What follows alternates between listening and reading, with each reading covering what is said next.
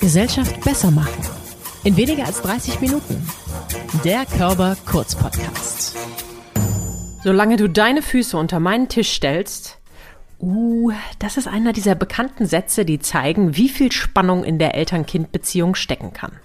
Die Phasen dieser Beziehung werden oft sehr unterschiedlich gestaltet. Mal scheinen wir uns zu brauchen, dann sind wir total voneinander genervt, wollen vielleicht nichts voneinander wissen, und wer selbst Kinder erzieht, hat wieder einen neuen Blick auf die eigenen Eltern. Die Psychologin und Autorin Anne Otto beleuchtet in ihrem Buch Für immer Kind, wie unsere Beziehung zu den Eltern erwachsen wird, ganz unterschiedliche Familienwelten. Dabei ergänzen sich vielfältige persönliche Geschichten ihrer Interviewpartnerinnen und psychologische Einordnungen plus Tipps von Anne Otto.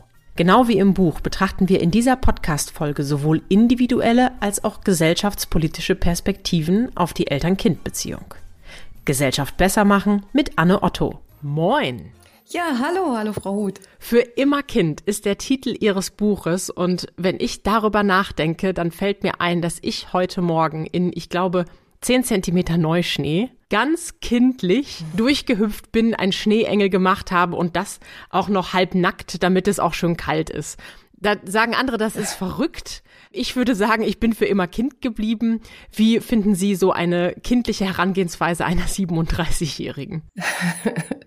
Ja, ich würde sagen, diese kindlichen Anteile sich zu bewahren oder irgendwie so einen guten Zugriff darauf zu haben, das empfinde ich irgendwie als entlastend und schön. Ganz einfach. Gerade in der Endjahreszeit, wo alle immer nur noch im Stress sind und eigentlich sich die Aufgaben überschlagen, ist das einfach ein Moment, der für mich nochmal so ganz ausbrechend ist. Gleichzeitig dann gerade im Kontakt mit meinen Eltern zum Beispiel wäre das etwas, wo die vielleicht auch sagen würden, also du spinnst ja, sowas machen wir nicht. Dann sind wir schon viel stärker bei dem Thema, womit Sie sich beschäftigen, nämlich den Kontakt zwischen Kindern und deren Eltern beziehungsweise umgekehrt. Möchten Sie mal so einen kleinen Einstieg geben in die Themen, die Sie da so interessieren? Was prägt diese Beziehung? Ich habe angefangen, mich mit dem Thema zu beschäftigen, weil mir alt aufgefallen ist, dass die Beziehung zu unseren Eltern mittlerweile viele, viele Jahrzehnte umfasst hm. und wir mit unseren Eltern alt werden, ganz, ganz viele verschiedene Phasen in der Eltern-Kind-Beziehung gibt. Und das vollzieht man ja erst im Laufe seines eigenen Lebens nach. Hm. Also man geht studieren, geht weit weg von seinen Eltern, vielleicht löst man sich auch mal ganz oder hat mal ein paar Jahre gar nichts zu tun, plötzlich kommen die wieder, plötzlich hat man eigene Kinder, es passiert wieder was ganz anderes, dann werden die Eltern alt, dazu gibt es eine neue Position, plötzlich übernimmt man Verantwortung. Diese Sachen, so ein Grundablauf hat es wahrscheinlich schon immer gegeben, aber mir ist aufgefallen, auch in meinem Freundeskreis, es ist für viele Thema, dass es sich unheimlich viel verändert und dass es ganz viele unterschiedliche Anforderungen an diese Beziehung gibt, auch für die Eltern übrigens. Ich frage mich, ob es überhaupt einen Menschen gibt, der in der Pubertät denkt, jo, meine Eltern sind richtig cool. Also mein pubertärer Sohn würde es jedenfalls sagen, wir sind die uncoolsten auf der Welt und total peinlich. oh je. Ich glaube, damit sind Sie nicht alleine. Wie gehen Sie damit um als Mutter und Psychologin? Ja, ich nehme das gelassen, ehrlich hm. gesagt. Also manchmal beleidigt er mich, dann trifft er mich irgendwie hm. tief, dann ist es natürlich nicht so ganz einfach. Aber grundsätzlich denke ich, das ist gehört dazu oder so ging es mir mit meiner Mutter auch. Ich erinnere mich dann daran, wie es mir mit meiner Mutter, mit meinem Vater ging in der gleichen Zeit. Ich habe neulich auf Instagram so ein Video gesehen, da musste ich ganz laut lachen. Das war eine noch relativ junge Frau, die Mutter gewesen ist und dann gesagt hat, wenn meine Kinder erwachsen sind und ihre eigene Wohnung haben, verhalte ich mich genau so wie die. Ich lasse alles liegen, die rannte durch die Wohnung, bespritzte die Scheiben und ich habe gedacht, ja, das würde ich auch gern mal machen später. Also die Dynamik geht doch in beide Richtungen. Ne? Ich glaube doch auch Eltern haben oft mal den Gedanken, Mensch, ey, ich könnte das Kind gegen die Wand klatschen und das ist natürlich aus psychologischer Sicht ganz bedenklich. Aber wie gehen wir damit um? Naja, als Eltern jetzt den Kindern gegenüber haben wir ja immer die Rolle, dass wir vernünftig und rational und irgendwie ähm, kontrolliert sein müssen und auch irgendwie vorangehen. Das ist ja auch irgendwie wichtig. Mhm. Diese Art der Verantwortungsübernahme, wenn die nicht funktioniert, dann geraten Dinge ja auch aus den Fugen.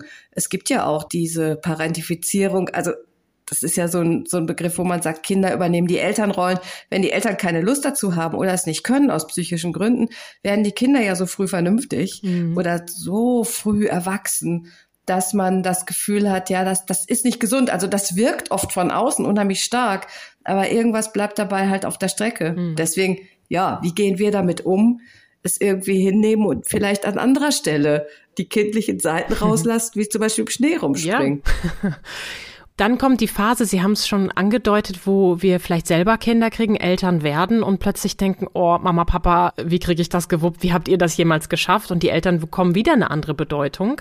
Da ist ja eine schöne Ressource da und eine Zeit vielleicht auch der Verbindung oder der verbindungsstiftenden Momente. Ja, es gibt ja tatsächlich auch Studien, dass diese äh, Phase, in der man mit seinen Eltern plötzlich Ähnlichkeiten feststellt und merkt, ja, guck mal, jetzt äh, haben wir beide die gleichen Probleme, dass man sich dann wieder nähert mhm. und dass es dann irgendwie eine größere Übereinstimmung gibt. Deswegen, Sie sagten schon, da liegt eine Riesenchance drin. In diesem Moment, ne? Total. Und dann gibt's noch mal eine ganz andere Phase. Das haben Sie in Kapitel 2 in Ihrem Buch geschrieben. Fand ich ein Statement, wo sich, glaube ich, leider viele Menschen wiederfinden können. Ich werde sie nicht selbst pflegen. Mhm. So im Sinne von der Distanz. Also wenn die Eltern plötzlich schwach werden, das ist ja auch eine ganz schwierige Situation für uns. Wir merken, dass wir selber älter werden. Wir merken, dass diese Ressource vielleicht irgendwann oder ziemlich wahrscheinlich nicht mehr da sein wird. Warum kommen Menschen zu dieser Aussage? Was glauben Sie? In den letzten Jahrzehnten hat sich ja sehr, sehr viel geändert an den Rollenbildern. Gott sei Dank. Mhm. Also ich freue mich darüber, dass es eben eine Freiheit gibt für Frauen, sich freier zu bewegen, Familien nicht mehr so ein festes Gefüge sind, nicht mehr jeder seine traditionelle Rolle hat. Es gibt keinen alten Teil mehr in dem Sinne. Es gibt ja auch ganz viele sehr alte Leute, die sich sehr autonom bewegen. Also diese größere Freiheit, Individuation hat ja eben dazu geführt, dass wir uns freier entscheiden können, wollen wir diese alten Rollen und diesen sogenannten Generationenvertrag annehmen oder wie wollen wir den ausfüllen. Und ganz viele Leute sagen ja, ich möchte meinen Eltern in irgendeiner Weise was zurückgeben. Es gibt diesen emotionalen Vertrag, aber es gibt halt nicht mehr diesen ökonomischen Vertrag wie früher, dass man sagen muss, wir müssen das, sonst stirbt die Familie oder sowas. Ne? Also ich glaube, so kommen Frauen und Männer zu diesem Schluss. Ich will, ich werde sie nicht pflegen. Und, und ich glaube tatsächlich auch, dass ökonomische Zwänge innerhalb von Familien, es muss unheimlich viel Geld verdient werden. Mhm. Und das ist ja, kann man ja auch kritisch sehen, dass da auch oft nicht viel Platz bleibt für solche Pflegeaufgaben. Sind wir undankbarer geworden? Das kann ich nicht sagen. Ich glaube, es gab immer undankbare, undankbare Menschen. Mhm.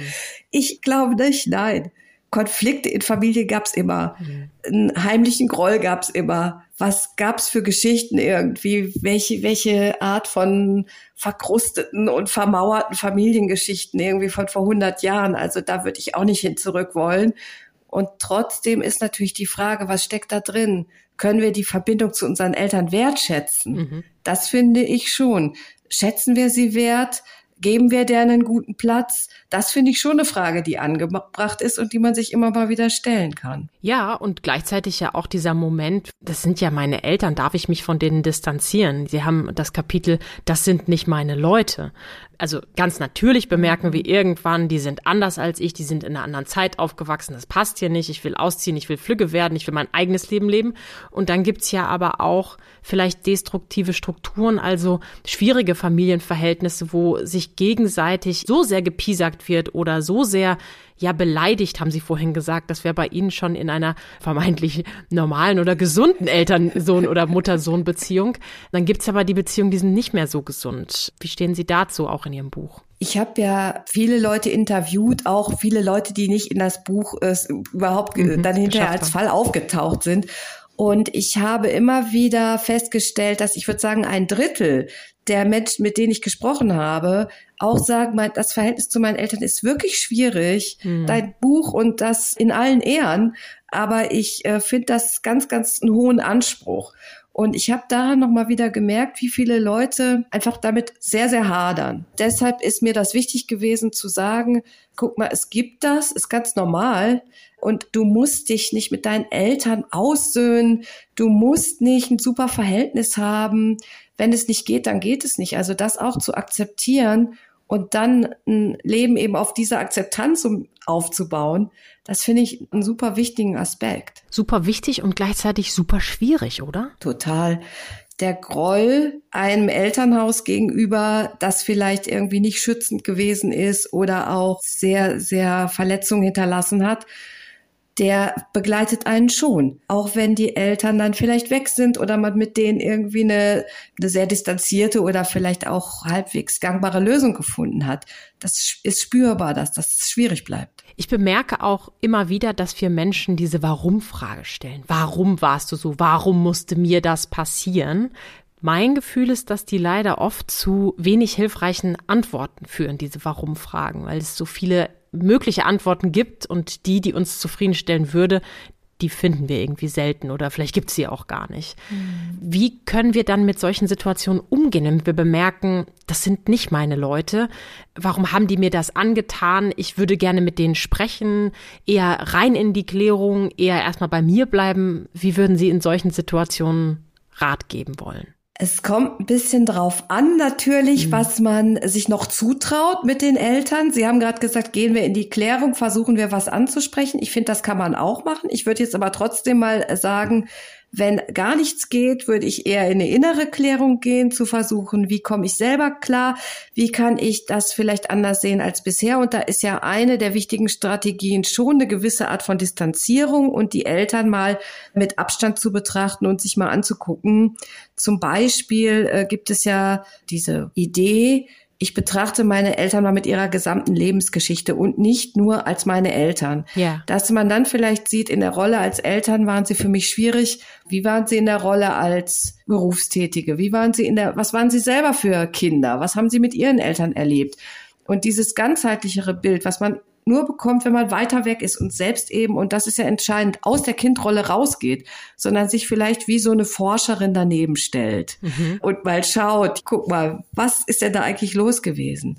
Da so ein bisschen in eine andere, was anderes zu spüren. Dazu habe ich auch noch eine Buchempfehlung. Ich bin dann mal bei mir, ein Buch, das Sie auch geschrieben haben, wo es ja auch darum geht, einen Fokus auf sich selbst zu legen. Ich finde, da ist immer so die Frage im Raum, soll ich jetzt erstmal komplett bei mir sein? Soll ich da in die Analyse mit den anderen schon reingehen? Wie fange ich denn als allererstes in solchen Momenten an? Ich würde von der eigenen Bedürfnislage ausgehen. Angenommen, man ist gerade sehr gekränkt, traurig, fühlt sich alleine. Mhm. Dann würde ich immer da anfangen bei mir selber erstmal wirklich sagen, wo stehe ich gerade, warum geht's mir so, was ist das gewesen? Und diese ganzen äh, Techniken so rund ums innere Kind, was man kennt. Ich meine, es gibt sehr, sehr viele Techniken der Selbstfürsorge, des mit sich selbst in Dialog tretens, zu gucken, was brauche ich, wie kann ich mir selber geben, was ich vermisst habe. Mhm. Das sind so Ansätze, die sind ja alle gut und, und ganz unterschiedlich und sich da zumindest so einen ersten ja, so eine erste Selbsthilfe zu holen. Mhm. Und trotzdem würde ich auch sagen, da müsste man nicht bei bleiben oder ich, ich finde auch, diese innere Arbeit ist, ist super wichtig, aber äh, sie führt dann auch dazu, wenn man sich jetzt nur mit sich selbst beschäftigt, dass das nährt einen auch nicht. Also dann wieder in Kontakt mit anderen zu gehen, auch mal um Hilfe bitten oder zu gucken, wo kann ich andere Beziehungen aufbauen, die vielleicht vertrauensvoller sind als die, die ich erlebt habe oder so. Mhm. Und erst dann würde ich in eine Klärung mit den eigenen Eltern gehen. Mhm. Und wer weiß, ob es überhaupt eine Klärung sein muss oder ob man einfach nur versucht, so Kleinigkeiten in der Beziehung zu verändern. Ja, und auch ob die anderen das mitklären wollen. Das ist ja auch immer so eine große Hürde. Wir wollen ja auch total, dass andere Menschen sich verändern zu ihrem Besseren oder zu unserem Besseren oder wie auch immer.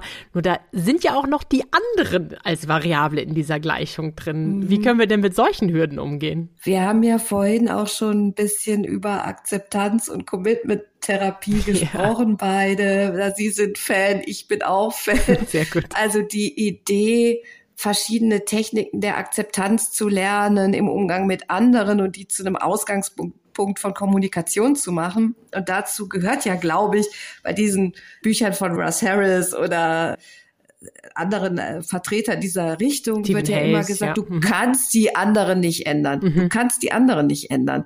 Und fang erst mal da an, zu sagen, du wirst sie nicht ändern. Mhm. Das finde ich so ein ersten, ein erstes Wissen. Und von da aus kann man dann starten, von mir aus doch zu gucken, was geht denn eigentlich oder was kann ich denn selbst in die Beziehung einbringen? Was wäre mir denn wichtig? Mhm. Am Beispiel dieser alten Eltern, die vielleicht oft so ein bisschen, die sind stur, so, die meckern rum, die beschweren sich, obwohl man sie besucht. Also, so sind jetzt um Gottes Willen nicht alle alten Eltern, aber sehr viele Leute beschweren sich über solche Sachen mhm. oder kommen mit solchen Fragen dann ist doch die Idee, was will ich denn selber geben? Was will ich dagegen halten? Was möchte ich für ein Mensch sein? Wie möchte ich mit meinen Eltern umgehen, auch wenn die vielleicht ein bisschen meckerig und knötterig sind? Dann sage ich eben, ja, guck mal, hat's einen schweren Tag oder was wollen wir denn Schönes machen oder so.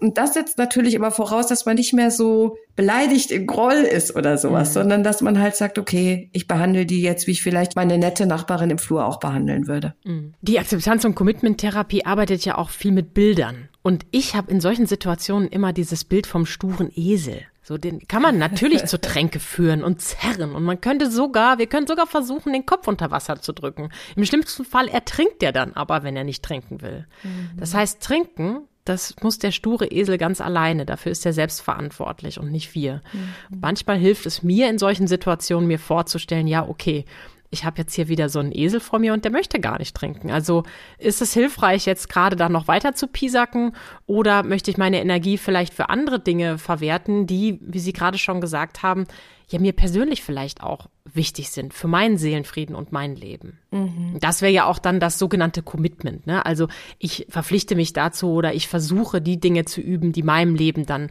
zuträglich sind und akzeptiere eben die Dinge, die nicht so von mir beeinflussbar sind.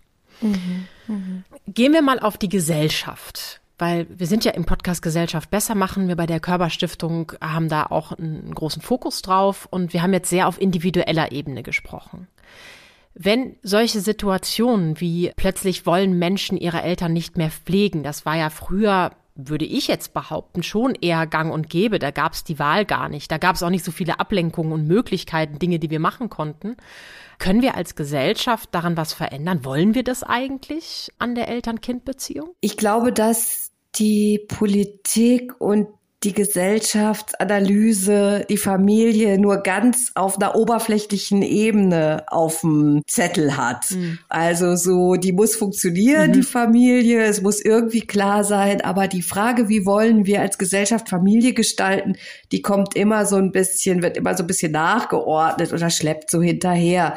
Im Moment wäre natürlich wirklich die Frage, wie wollen wir mit dem demografischen Wandel so umgehen, dass alle gut alt werden können, dass Familien sich nicht überschlagen, dass das nicht wieder an berufstätigen Frauen hängen bleibt die Frage, was mache ich mit meinen alten Eltern? Also das würde heißen, wir bräuchten ein bisschen mehr Infrastruktur in dem Bereich, also vielleicht mehr gute Heime, vielleicht mehr gute Pflegeausbildung. Also all das dem einen großen Stellenwert Wert zu geben. Und ich würde da wirklich noch weitergehen. Und das wurde ja auch während der Pandemie sehr, sehr viel besprochen. Diese pflegerischen Berufe, diese sozialen Berufe, denen einen ganz anderen Stellenwert mhm. zu geben und zu sagen, das ist wichtig, das brauchen wir in unserer Gesellschaft. Kaum Kinder sagen ja, ich will mit meinen Eltern nicht, nicht gehen, ich will denen äh, nichts zukommen lassen aber eben diese Rundumpflege so weiter, das, das wird halt gebraucht. Das ist ja die sogenannte Care-Arbeit und da gibt es jetzt nicht nur das Gender Pay Gap, sondern auch das Gender Care Gap.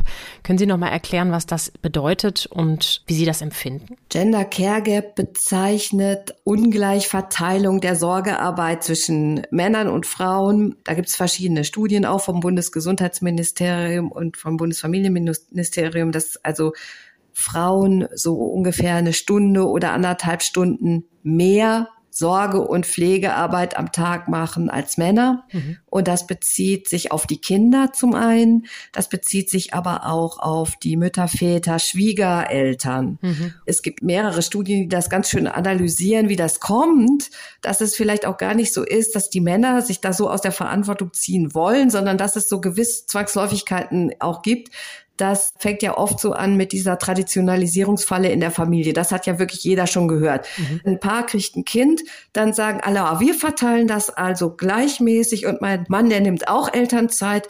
Und nach zwei Jahren sieht es so aus, dass die Frauen da sitzen und sagen, ach Hilfe, das funktioniert alles mhm. nicht. Jetzt ist es doch so, bleibt an mir hängen. Und auch die Männer bedauern es, Hilfe, was ist passiert? Aber auf dem Track, auf dieser Spur bewegt man sich dann die nächsten 30 Jahre weiter. Dann kommen die Frauen, gehen in irgendwelche Halbtagsarbeiten, gucken weiter nach den Kindern. Mhm. Dann werden die Eltern alt. Dann heißt es, wer macht das? Ja, das kannst du doch machen. Du das arbeitest doch Teilzeit. Ja. Du arbeitest Teilzeit. Das passt doch zu dem. Das mhm. passt doch zu deinem Lebenslauf. Und das finde ich halt bei dieser ganzen Care-Gap-Geschichte total interessant. Lebensläu Frauenlebensläufe bahnen sich in Richtung Care die ganze Zeit. Mhm. Und dann kommt man da im Prinzip auch fast nicht mehr raus. Können wir da jetzt als Gesellschaft einen Satz machen? Also, wenn wir mal an den Arbeitskontext denken, was gibt es denn da für Möglichkeiten, vielleicht zu sagen, ja, wir finden das gut, dass sie sich um ihre Schwiegereltern kümmern. Wir geben ihnen Urlaubszeit on top. So, das passiert ja nicht. Das ist ja dann diese Teilzeitstelle, die so bleibt. Oder noch schlimmer, Frauen werden Mütter und dann wollen die zurückkommen und wollen in Teilzeit, aber dann geht das nicht. Dann findet man irgendwelche komischen Gründe, warum die nicht mehr reinpassen, dass es rechtlich sauber ist. Also ich glaube, da können wir eine Menge machen und natürlich in irgendeiner Form brauchen wir, glaube ich, auch Role Models, also Männer, die das mal andersrum machen. Mhm. Was haben Sie für Ideen? Also ich würde auch sagen, diese Flexibilisierung der Strukturen im Arbeitsleben. Und das geht ja auch schon los. Es gibt ja viel mehr flexible Arbeitszeitmodelle ja. und das ist schön. Also mehr davon würde ich sagen in mhm. Bezug auf Kinder, in Bezug auf wir pflegen unsere Eltern, eine Offenheit, dass das zusammengehört, dass man Arbeit und Familie nicht mehr so getrennt denkt. Also dass das sozusagen Biografie sein darf, während man arbeitet. So mhm. und dann natürlich braucht es immer, was Sie sagen, Vorbilder, auch ein Sprechen darüber wie erlebe ich das, wenn ich jetzt als einziger Mann auf dem Spielplatz sitze, wenn ich der einzige Mann bin, der sich um seine Eltern kümmert? Mhm. Wie ist das? Und mit anderen darüber auch sprechen. Klar, also ich glaube, Ermutigung kommt ganz viel über paar private Gespräche, wo der eine Mann dem anderen, die eine Frau der anderen oder auch gegenseitig, wo man sich sagt, ey, so könntest du es lösen. Mhm. Oder so haben wir es gemacht, das war cool. Und ich erlebe dann noch so ein psychologisches Moment. Auf der einen Seite von den Menschen, die permanent solche Aufgaben übernommen haben oder die permanent betroffen waren. Also wir haben zwar jetzt New Work, so nennt sich das ja im Arbeitsleben, Möglichkeiten, mehr Flexibilität zu schaffen oder Flexibilität flexiblere Strukturen. Das ist dann auch schwierig für diejenigen, die das jetzt einfordern müssen, weil sie ja eigentlich immer gemacht haben und gemacht haben. Und wenn wir da auf der anderen Seite, jetzt stereotyp gesprochen, die Männer aktivieren wollen, dass die jetzt mal was Neues auf ihren Tisch noch holen und on top machen, Boah, das ist ja von beiden Seiten total schwierig. Also ich muss einfordern und die andere Person muss bereit sein und proaktiv etwas übernehmen, was ja zum persönlichen Nachteil wird. Wie kriegen wir psychologisch das denn bitte aufgelöst? Tja, also die Fragen werden immer größer. Ja. Ich bin jetzt im Moment überfragt, weil ich glaube, da gibt es gar nicht die eine Antwort oder wie kriegen wir das aufgelöst? Auch wieder mit einer immer mal wieder einer Reflexion und einer Draufsicht ja. und sich mehr rausziehen und nicht so im Augenblick zu leben. Also was machen wir in der nächsten Sekunde, was machen wir im nächsten Monat, wie wird die Firma irgendwie im nächsten Vierteljahr aussehen, ja. sondern sich mehr rausziehen, was weiß ich, als Unternehmensleitung, wie wollen wir, dass unsere Firma in 20 Jahren aussieht? Oder als Familie, wie wollen wir uns in zehn Jahren begegnen? Mhm. Weil diese Draufsicht hilft, wieder alle Positionen zu sehen. Mhm. Das würde ich sagen, so als die Komplexität erkennen und da irgendwie zusammen neue Lösungen zu suchen. So. Ja, wir merken schon, das Thema ist komplex, es ist riesig und wir haben eine Draufsicht. Und jetzt erweitern wir noch, allerdings etwas spezifischer, nämlich mit Ihrem Kapitel 6 weiter als Zugvogelleben. Also die Situation, dass Menschen ja möglicherweise auch in ihrer Identität nochmal gefragt sind. Also wenn jemand als türkischstammiger Mensch in Deutschland lebt, ich hatte viele türkischsprachige oder stammige MitschülerInnen früher schon zu meiner Zeit. Ich habe jetzt gerade gestern eine alte Arbeitskollegin aus London gesehen, die bei der BBC eine Dokumentation gemacht hat, The British Chinese, und die dann immer wieder, und diesen O-Ton fand ich, also dieses Statement fand ich so toll, als sie gesagt hat, äh, sie wird immer wieder gefragt, wo sie denn herkommt, und dann sagt sie, ja, was born in London, ja, also ich bin in London geboren.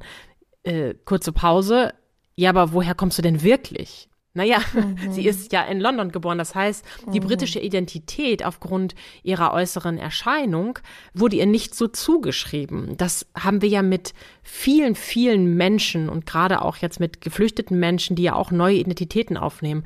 Wie gehen wir damit um im familiären Kontext? Wenn ich jetzt selbst zu einer Familie gehöre, wo ich zum Beispiel mein Herkunftsland verlassen habe oder ja.